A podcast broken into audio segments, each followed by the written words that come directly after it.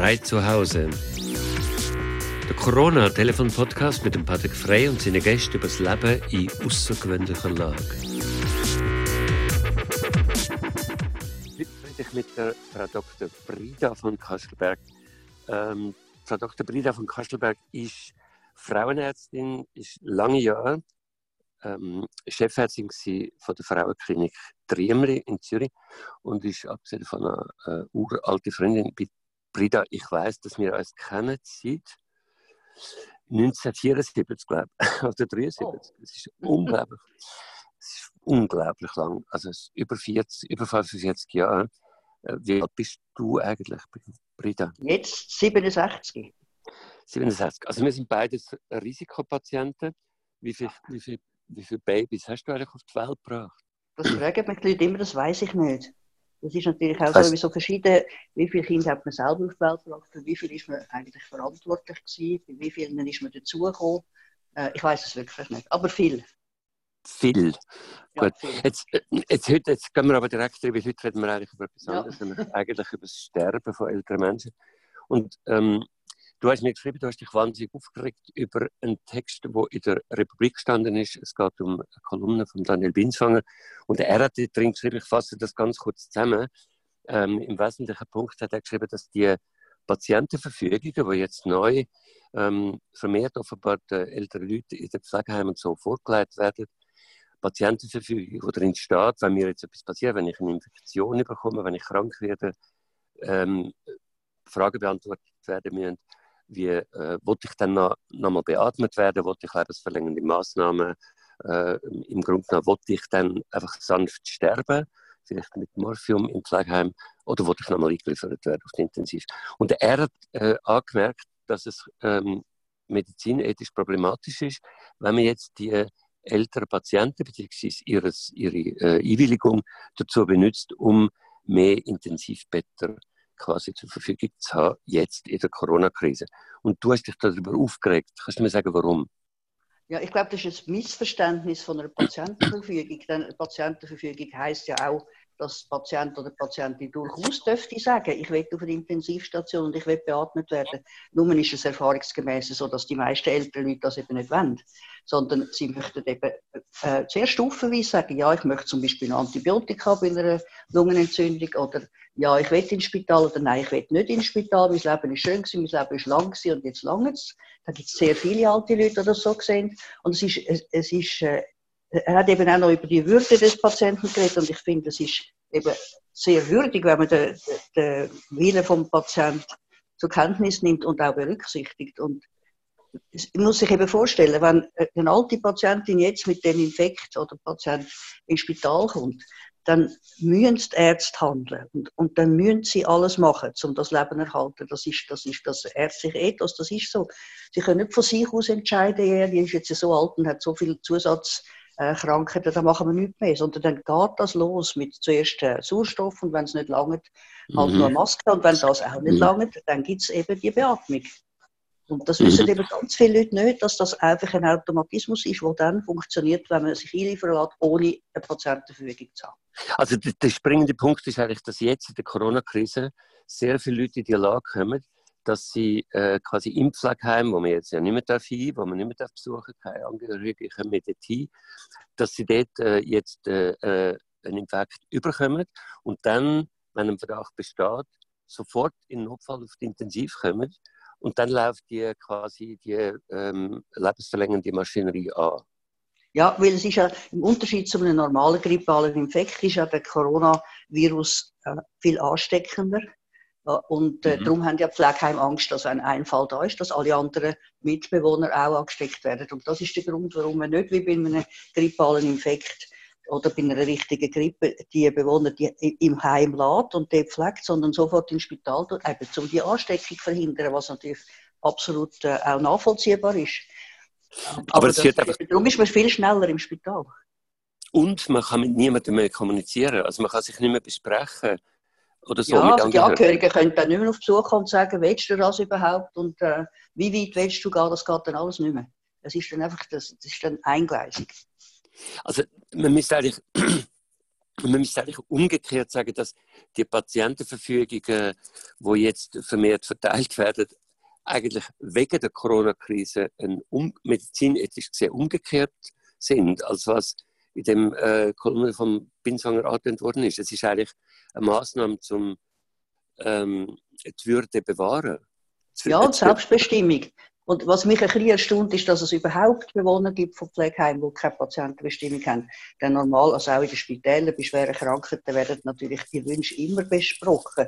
Wie weit wollen sie gehen, auch vor einer Operation, zum Beispiel vor einer ausgedehnten Krebsoperation, tut man auch besprechen. Wollen sie zum Beispiel, dass man das und das Organ entfernt, oder wollen sie, dass es einen künstlichen Darmausgang gibt, oder lieber nicht? Und das wird alles vorher besprochen. Aber, aber und ich finde natürlich, dass in der Pflegeheim eine Patientenverfügung hm. an Anfang von der Hospitalisation gehört oder vom Aufenthalt. Also eigentlich ist es ja so, dass das wissen ja auch viele Leute nicht, dass wenn man, man kann zwar eine Patientenverfügung haben, die Heim, also auch wenn man die Heim ist, ich habe das bei meiner Mutter erlebt, wenn man die Heim ist, dass man, man hat eine Patientenverfügung, dass man will nicht lebensverlängernde Maßnahmen und so weiter. Und man will auch nicht unbedingt ähm, eingeliefert werden einmal, aber äh, was passiert, wenn ein äh, Notfall ist? Und der Notfallsanitäter kommt und der muss handeln, der muss die Person mitnehmen. Und wenn dann äh, nicht äh, zusätzliche Verfügung da ist, wo drin steht, ich will auch bei einem Notfall nicht mehr abtransportiert werden und in die Klinik gebracht werden, und das ist recht kompliziert, weil die muss der Hausarzt unterschreiben, man muss eine andere Person haben, die im Notfall zur Verfügung steht, wo der Notfallsanitäter kann anrufen und fragen, stimmt das, dass die Person nicht mehr transportiert werden ins Spital. Nur dann nimmt der sie nicht mit. Und wenn er sie mitnimmt und ins Spital bringt, dann passiert das genau das Gleiche wie jetzt bei der Corona-Krise. Dann läuft Maschinerie an. Ja, nur dann können die Angehörigen natürlich hinten reinreisen und sagen, meine Mutter hat das und das verfügt und sie will das nicht. Und das ist jetzt eben nicht mehr möglich. Aber, ja, aber sogar das ist noch schwierig. Also wenn die Person ja, ja. schon im Spital ist, ist das schon ziemlich viel schwieriger, als wenn sie noch, noch die Heim ist. Aber Herr Brida, es gibt ja... Ach. ja. Nein, ich sage, man muss natürlich auch dann früh genug sagen, man ruft eben die Sanität nicht. Also meine Großtante nach dem Herzinfarkt mit doch deutlich über 90, wo man die Sanität hat wollen rufen, hat sie gesagt, nein, nein, es ist jetzt genug. Und dann ist sie dann friedlich die gestorben. Mhm.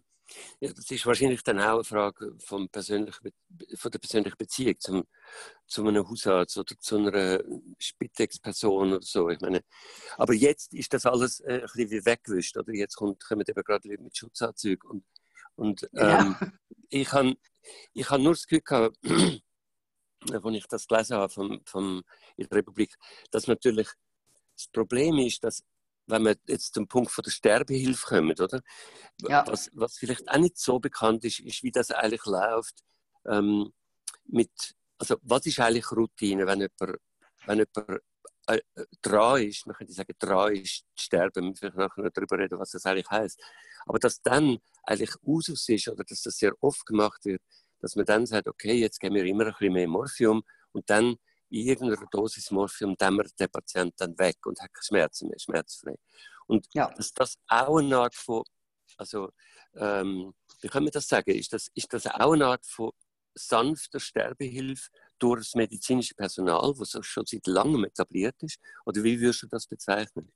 Vielleicht kann man dem Sterben Erleichterung sagen, denn wenn irgendwann mal der Weg eindeutig ist, dass es zum Tod führt, dann ist es natürlich ein Gebot der Menschlichkeit, dass man schaut, dass der Betreffende oder die Betreffende keinen Schmerz hat, zum Beispiel. Oder es gibt Patienten, die also aufgeregt werden, weil sie Atemnot haben. Auch dann hilft Morphium, einfach die Atemnot zu lindern. Dann gibt man ein bisschen Morphium, man gibt äh, Sauerstoff und wenn es mehr braucht, gibt man mehr Morphium, das ist klar. Und dass man eventuell das Leben um ein paar Stunden verkürzt, das ist man sich bewusst, aber dafür tut man mhm. den Sterbeprozess einfach positiv begleiten.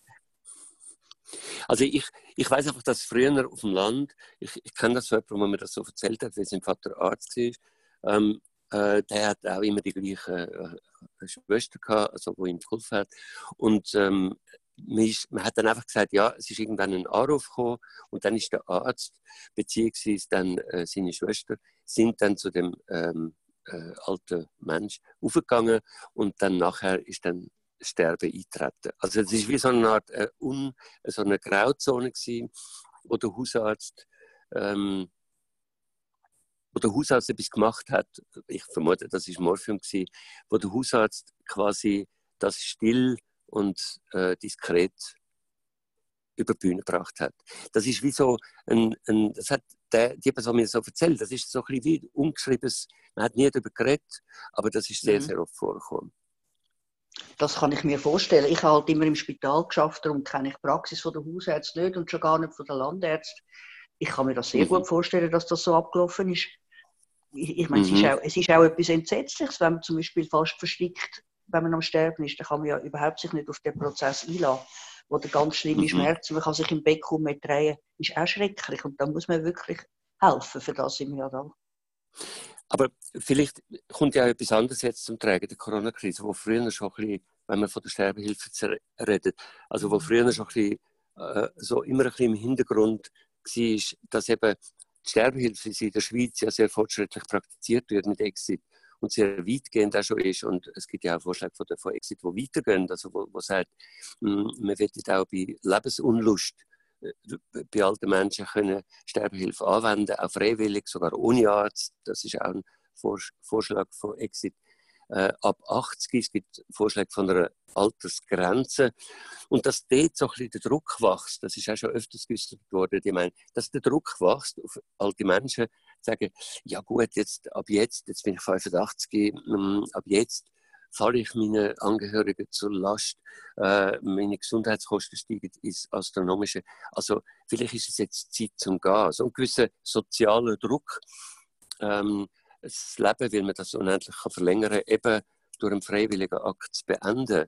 Und dass jetzt, dass in der Corona-Krise wie so ähm, radikal, radikal, also quasi akut wird, kann man sagen, akut wird, dass wir jetzt zwar in einem gigantischen Akt von Solidarität äh, wir quasi für die alten Leute ähm, Opfer auf uns nehmen, aber dass im Hintergrund immer ein bisschen das ist, ja, vielleicht die alten Leute auch irgendwann gehen, weil das unverhältnismäßig ist, wie viel das Gesellschaft kostet. Die, also du meinst, äh, kurz gesagt, äh, ein gewisser sozialer Druck Alten. Jetzt sollen jetzt endlich sterben, damit wir wieder aus dem Haus können, so in dem Sinn. Also ich, ich ja, verstehe nicht die Angst mhm. vor, vor, vor älteren Leuten, dass sie den Leuten auf, äh, auf dem Portemonnaie liegen oder sie belastet, weil sie jeden Tag irgendwie Besuch brauchen. Ich verstehe das und ich verstehe die Angst, dass man langsam genug hat von dem.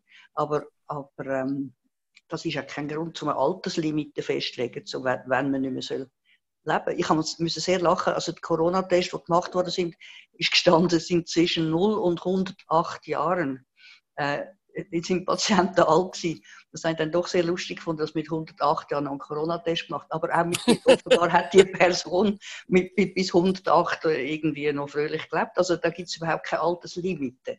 Und ich finde, ich, ich würde es sehr verstehen, wenn die alten Leute Angst haben davor, dass man sagt, jetzt lang, jetzt langsam, jetzt, jetzt sind wir dran. Aber also ich muss auch wieder sagen, das mit der Patientenverfügung ist nicht das, sondern es ist so der Wille der Patienten erfassen, was sie wollen und was sie nicht wollen. Und zum Glück, zum Beispiel bei meiner Mutter haben wir das gehabt, eine Patientenverfügung. Äh, sie ist am Schluss ziemlich dement und dann hat man können nach einem Hirnschlag sagen, nein, sie kommt jetzt nicht ins Spital, weil ich gewusst habe, das will sie nicht. Mhm. Wie, wie, ist denn äh, für dich jetzt eigentlich das Thema von der äh, Solidarität mit den alten Leuten angesichts der, der Krise und ähm, äh, der Corona-Krise? Wie, wie, wie, siehst du das als Ärztin? Du bist du bist ja nicht Epidemiologin äh, und Infektiolo oder Infektiologin, aber trotzdem als Ärztin. Es ist schon so primär, dass, dass es die älteren Leute oder sogar die Hochbetagten, also über 80 vor allem gefährdet, oder Leute, die schon Vorkrankheiten haben. Das heißt aber nicht, dass man nicht wegen ihnen etwas machen muss. Vorkrankheiten heißt ja nicht, dass man nicht mehr lebenswert ist, also nur, dass das auch mal geklärt ist. Aber äh, ich bin schon sehr erstaunt, wie wie solidarisch sich die Jungen zeigen. Ich meine, zum Beispiel das letzte Wochenende, so diszipliniert die Leute daheim bleiben, so diszipliniert Abstand halten. Ich bin eigentlich begeistert über, wie sich alle verhalten. Ich könnte mir vorstellen, dass auch die Art der Berichterstattung äh, so ist, dass sie allen Angst macht. Ich finde, es ist eine rechte Panikmache äh, zu verzeichnen gewesen und natürlich viele Jüngere auch für sich sehr Angst haben. Aber ähm, ich weiß nicht, wie lange das die Solidarität strapaziert werden kann. Also das bin ich dann gespannt. Weil ich meine, es haben viele Leute jetzt ihre, ihre, ja, ihre Einkommen verloren. Und sie sitzen mhm. aufeinander und sie sind einander ausgeliefert, sie haben eventuell kleine Wohnungen. Äh, man hat ja sehr Angst, dass die häusliche Gewalt jetzt zunimmt. Was mich auch wahnsinnig erstaunt, ist, dass plötzlich in der Arztpraxis weniger, weniger Patienten hat. Also, und zwar substanziell weniger. Also, entweder haben die Leute Angst, dass sie sich anstecken in der Praxis, oder sie sind früher mit Bagatellen zum Arzt gegangen. Aber wenn das nicht so ist, dass es Bagatellen sind, dann gibt es einen Rückstau von Krankheiten, die nicht behandelt werden. Und da habe ich auch ein bisschen Angst. Also es, mhm. es werden Operationen zurückgestellt. Äh, ich weiß von jemandem, der eine wirklich schlimme Hüftarthrose hat, die jetzt nicht operiert werden kann. Das gibt nachher auch einen Engpass und es gibt vielleicht auch Leute, die Diagnosen verpasst werden jetzt, wo man eigentlich müsste behandeln. Also wir wissen eigentlich überhaupt nicht, was man auslöst jetzt. Also es gibt ja den Aspekt ähm, äh, von, der, ähm, von der normalen Grippe. Also der, der Vergleich, ja. der kommt ja immer wieder, der ist immer wieder gekommen. Und, und äh, wenn man äh, jetzt irgendwelche Zahlen sind ja wahnsinnig beeindruckend. In Europa sind 2018 650.000 Leute an Grippe gestorben. Ähm, nebenbei noch 400.000 an Luftverschmutzung und 3 Millionen an Alkohol und 8 Millionen an Rauchen. Ähm, jetzt, ähm, jetzt, ich wollte jetzt nicht fragen, könnte man eigentlich eine neue Prohibition einführen oder müsste man das? Es ist offenbar ein Infekt, macht den Leuten extrem Angst. Also wenn es, zwei Aspekte machen wahnsinnig Angst, dass es so leicht ansteckend ist ja. und dass man, dass relativ viele Leute sterben. Also die Sterbe, Todesfallstatistik ist wahnsinnig wichtig für die Angst und die schnelle Infektion. Und bei der schnellen Infektion ist, habe ich das Gefühl, wird, wird auch eine Art von Dramatisierung betrieben, weil es nicht unbedingt klar ist, wie viel Viren das eigentlich braucht, um einen Infekt äh, zu produzieren. Also, das, wenn man jetzt alles mit, also alle Türfallen und alle Gegenstände, die abgelangt werden, oder Geldnoten und so weiter, ins Spiel bringt, ist es, es ist immer noch keineswegs klar, ob man über eine Türfalle wirklich angesteckt werden kann oder wie hoch die Wahrscheinlichkeit ist, dass man über eine Türfalle angesteckt wird. Ich habe jetzt gelesen, es müsste gerade jemand draufgespuckt haben, nachher müsste äh, und dann müsste gerade die Hand draufgehabt haben, und dann müsste gerade jemand im Tank gehen und dann müsste gerade ins Maul langen dass das langt, oder? Aber ja. ich glaube, die, Komposit die, die Kombi aus Todesfällen und wo, wo immer auch genannt werden, oder? Also allein die Nennung ja. von den Todesfällen und die Infek hohe Infektionsrate, das produziert ja Angst. Und jetzt bei der, bei der Nennung von den Todesfällen, man könnte ja sagen, ähm, ja, was ist denn mit der normalen Grippeimpfung? Oder ich habe eigentlich auch erst im Verlauf, Verlauf der Corona-Krise bemerkt, dass ich früher mich nie, ich habe mich nie gegen Grippe geimpft. Und zwar, weil ich gefunden habe, ich brauche es nicht. Ich bin selten, ich habe selten Grippe bekommen. Ich bin offenbar relativ resistent. Also wieso soll ich eine Grippeimpfung machen? Oder? Nicht genau. einmal für meine Mutter habe ich sie gemacht. Eben, weil man nicht realisiert, hat, mach sie, mach sie. die meisten Leute realisieren nicht, dass man sich nicht impft, damit man selber nicht etwas bekommt, sondern auch, dass die Umwelt etwas ja, nicht bekommt. Genau. Und das ist einfach das Missverständnis von der Grippe. Es ja. geht nicht um einen selber. Es geht genau darum, dass man die hochbetagten Leute, die jetzt sterben, auch würde schützen. Die tausend, die tausend Menschen, die pro Jahr in der Schweiz an Grippe sterben, oder 2015 sind es 2500 gewesen, die könnte man ja größtenteils wahrscheinlich verhindern, wenn alle Leute Grippe geimpft werden. Aber das genau, ist nie das, das Thema. Das komischerweise, komischerweise habe ich das bei den anderen Impfungen schon lange intus, oder? Dass ich das ja. für die anderen Leute mache. Zum Beispiel Masser oder so. Und ich ja. habe größte Mühe mit Impfgegner, ähm, äh, Rhetorik und so weiter. Aber merkwürdigerweise bei der Grippe nicht. Warum ist das so? Also warum sind entweder ist der Konnex zwischen der Todeshelfer der alten Leute nicht so klar gewesen, aber eigentlich ist der klar gewesen. Aber warum ist uns das ein bisschen egal gewesen, über lange Jahre, dass wir ähm, 1000 Leute, 800 Leute pro Jahr, pro Saison an der Grippe verlieren? Warum ist das, warum ist das nie so das Thema gewesen eigentlich? Also vielleicht hat man, also erstens ist es in den Medien nicht thematisiert und ich glaube, unsere Informationen im Moment kommen aus den Medien und eigentlich sonst auch, das ist eine. Das Zweite, man kennt wahrscheinlich nicht so viele alte Leute. Man kennt vielleicht noch seine eigenen Großeltern und, und sonst, wer kennt schon alte Leute? Die sind, irgendwie, die sind ja aus den Augen, aus dem Sinn. Äh, mhm. und, und man hat wie nicht das Gefühl, man sei für die verantwortlich. Also, ich kann mir das nicht anders vorstellen. Denn wenn man würde ja. sagen, dein mhm. Großvater ist gefährdet, wenn du dich nicht impfst, dann würde man es vielleicht ein bisschen anders sehen. Und sonst wird auch der Grippe wird, wird, so, mhm. wird so banalisiert. Man sagt, oh, der hat eine Grippe gehabt, ist, ist das ganze zwei Wochen im Bett. Sie stellt davor schrecklich. Das ist ungefähr das Schlimmste, was man hört.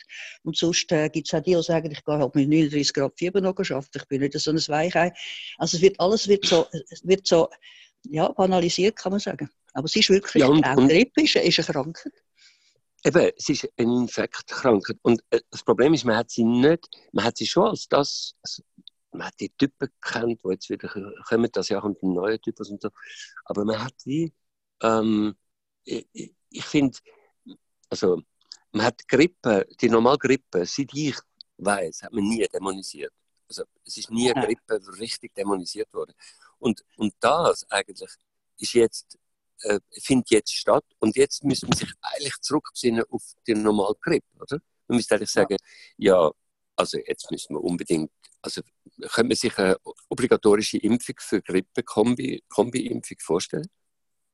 Ja, also wenn man jetzt davon ausgeht, was jetzt alles möglich ist, äh, an Verordnungen und Verbot, dann muss man sagen, dann wäre das ja nicht so ein extremer Einschnitt in die persönliche Freiheit, wenn man das würde verlangen. Aber das ist, glaube ich, in der Schweiz nicht durchsetzbar. Aber vielleicht, vielleicht hat jetzt die Corona-Krise äh, der positive Nebeneffekt, dass man auch eine Grippe mal ernst nimmt, nämlich dass man die Zahlen am Schluss mal vergleicht und sagt, aber das ist ja auch wirklich eine Bedrohung für alte Leute. Eben, es geht ja nicht um den Satz, dass man sagt, dass man sagt ähm, ja, an irgendetwas muss ja dann mal sterben. Und ja, dann das kommt ist schon halt so, die Grippe. Ja, ja, aber, aber, aber, das, eben, das, das ist, akzeptiert man im Moment ja nicht, dass man an irgendetwas stirbt, wenn man 86 oder 87 ist genau. und jetzt noch Corona hat. Das ist im Moment offensichtlich nicht der Konsens. Also warum also ist es dann der Konsens während der Grippenepidemie? Ja, das ist wirklich interessant. Also ja. ich habe gelesen, dass man stirbt eigentlich nicht, die, viele von diesen Leuten sterben nicht durch Corona, sondern mit Corona. Genau. Also ja. Corona gibt ihnen noch den Schupf, wo jetzt, die wären vielleicht innerhalb des nächsten Monats gestorben genau. und jetzt sterben sie halt an Corona. Aber das ja. ist mehr äh, eine Erklärung, es ist einfach ein Fakt. Aber äh, als Erklärung dafür, dass man nichts dass man sich nicht müsste impfen geht das jetzt eigentlich nicht mehr. Nein, aber was jetzt natürlich, also was bei Corona anders ist, ist dass äh, die, die schnelle Ausbreitung und dass man darum Angst hat, dass einfach wahnsinnig viele Menschen gleichzeitig äh, schwer krank werden. Mhm. Das ist ja mhm. bei der Grippe ein bisschen verteilt auf eine Saison. Und das ist jetzt, mhm. wie man gesehen hat bei der Corona-Infektion, äh, weil eine Person, ohne dass sie Symptome hat, sehr viele andere Leute kann gleichzeitig anstecken sind dann auch ganz gleich viel, äh, äh, viele Leute gleichzeitig krank.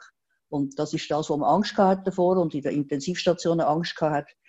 Und äh, wie ich heute Morgen gehört habe, ist offenbar der Peak mindestens im Tessin vorbei und ich hoffe, bei uns wird er auch nicht schlimmer. Ich glaube, mhm. er ist auch vorbei. Aber ähm, wir werden es sehen in einer Woche. Ähm, aber das ist das, was man auch hat können verhindern, muss ich jetzt sagen, mit der, mit der Beschränkung von der. Ja, absolut, ja. Das ja, hat ja. man wirklich können verhindern. Mhm. Und wie, es gewesen wäre, das ist halt hypothetisch. Das weiß man nicht. Ja, also Schweden hat ja offenbar das so ein bisschen ausprobiert, oder? Bis ja, die sind jetzt Punkt, auch ein bisschen am Reduzieren, ja. Das, das also die Freiheit reduzieren. Mhm. mhm. Der ähm, Johnson hat es auch probiert. ja, sag nicht, das ist ja... Ähm, also man, man, denkt dann immer, dass, dass man glaubt das fast nicht, dass das dann doch ihn trifft ja, das habe ich auch gedacht, das ist wirklich. Also, weißt du, zuerst so, dass man denkt, was ist das für ein Idiot, was der jetzt probiert, in England durchzustieren. Und dann trifft es ihn. Das ist, äh, das ist krass. Ähm, du hast dann äh, du hast mir etwas geschrieben, dass du hättest, du hättest auch einen Vorschlag, eigentlich. Einen Vorschlag, wie man, wie, wie sich die äh, alten Menschen könnten bedanken bei den jungen Menschen für das Opfer, das jetzt gebracht worden ist. Das ist noch interessant. Erzähl mir das noch. Hallo? Hallo, Brida? Äh, ja, ich bin da. Oh, Hörst sorry. Mich nicht mehr? Äh, äh, ich hatte dich eine Zeit lang nicht mehr gehört. Okay. Ähm, du ah, hast noch es gibt einfach, genau, der Vorschlag ist, also es geht ja darum, dass es sehr viele Junge gibt, die jetzt Opfer bringen für die Eltern und es gibt sehr viele, die ihr Einkommen verlieren und es gibt vor allem selbstständig arbeiten, die, die jetzt nicht können auf Kurzarbeit äh, zurückgreifen, also überhaupt keine Unterstützung werden bekommen. Ich meine jetzt zum Beispiel Musiker, die selbstständig sind, äh, Fotografen, Werber, also Grafiker. Das ist eine grosse äh, Gruppe Leute. Und ich habe gefunden, die Alten, in der Regel haben sie eine AHV, sie, haben, äh, sie müssen nicht mehr arbeiten, sie sind gar nicht so wahnsinnig eingeschränkt jetzt im Moment. Und es gibt einige, die sich ein Vermögen angespart haben im Laufe der Jahre. Und ich habe gedacht, jetzt könnten ja die, die sich es leisten können, mal für die nächsten sechs Monate ihre AHV spenden. Für die Jungen, die jetzt wirklich gar kein Einkommen haben. Aber man müsste das natürlich so organisieren, dass das jemand an die Hand nimmt, weil ich bin also elektronischer Dinosaurier, ich kann so Sachen nicht. Aber ich denke, das könnte jemand machen. Ich wäre also die Erste, die dabei wäre. ich kenne viele, die dabei wären. Wirklich? Also ja. du hast nicht das Gefühl, dass das politisch äh, Suizid wäre, wenn man das vorschlagen Nein, das ist freiwillig. Nein, nein, ich meine jetzt nicht, ich meine jetzt, wenn du als Politiker das würdest vorschlagen, als Politiker. Das ist ja nicht ein Politiker vorschlagen. In letzter Zeit sind alle, alle eigentlich interessanten Initiativen sind nicht, Entschuldigung, nicht von den Politikern hast du, äh, Britta, hast du eigentlich äh, auch in der Krise, ganzen Corona-Krise, hast du irgendwelche Vorteile gesehen? Also hast du dir ähm, bei dir, bei deinem Alt, in deinem Alltag gefunden, es hat einen Vorteil? Ich habe, ich habe ja, wahnsinnig schöne Spaziergänge entdeckt, die ich nie gemacht hätte, wenn ich nicht hätte müssen, immer daheim bleiben. Also daheim bleiben, ich bin einfach in der, in der Natur, zum Beispiel entlang der Rüss im Säuleamt kann ich nur empfehlen, das ist unglaublich schön. Oder gestern äh, in der Nähe von Grüningen hat es einen Weiher und auch wahnsinnig schön. Das habe ich entdeckt. Sonst ändert sich bei meinem Leben nur, dass ich meine Freunde nicht gesehen habe. Und das ist nicht nur so, das ist für mich sehr essentiell. Aber sonst, da ich ja fast nichts mehr arbeite, außer unserem Kaffee mit, wo mir auch fehlt, äh, tut sich für mich nicht so viel ändern. Aber was ich als Vorteil für die Gesellschaft sehe, wenn man einen Vorteil sehen ist äh, zum Beispiel, dass Homeoffice möglich ist äh, wo es immer geheißen hat, ist nicht möglich. Man muss in die mhm. riesigen Büro sitzen mit seinem Computer an einem Arbeitsplatz, der einem nicht gehört. Und das ist dann besser, als wenn man von die schafft. Das hat sich offensichtlich gezeigt, dass das nicht so ist. Man wird vielleicht auch wieder ein bisschen Platz gewinnen in der, in der Stadt, wenn alle die riesigen Bürogebäude dann langsam umgenutzt würden. Ja. Das sehe ich. Äh, dass man nicht dauernd konsumieren und einkaufen muss, ist vielleicht auch nicht ganz schlimm. Ähm, hat schon ein paar Sachen. Die Kinder sind extrem diszipliniert, was ich höre von den Nachbarn mit ihren Schulaufgaben ähm, am Computer. Also offensichtlich, einige Sachen sind möglich. Ja, also gut. Äh, Frida, wir sind am Ende. Ähm, mit den positiven Gedanken hören wir jetzt das Telefon auf und hoffen, dass der Peak von der Corona-Krise ja, bald vorbei ist. Ja. Und ähm, ja, ich wünsche dir alles Gute und ähm, ich dir auch. Danke fürs Gespräch. Und deine Familie, deine Filme. Ja, danke. danke. Ja, ciao. Ciao, Peter. Ciao, ciao mach's gut. Ciao, ciao. Das ist «Frei zu Hause», ein Podcast von Tamedia. Neue Folgen gibt es exklusiv für Abonnentinnen und Abonnenten von Sonntag bis Montag auf den Apps und Webseiten von Tagesanzeiger, Basel Zeitung, Berner Zeitung, Der Bund, Landbote und der anderen Tageszeitungen von der Media oder einen Tag später auf allen gängigen Podcast-Apps.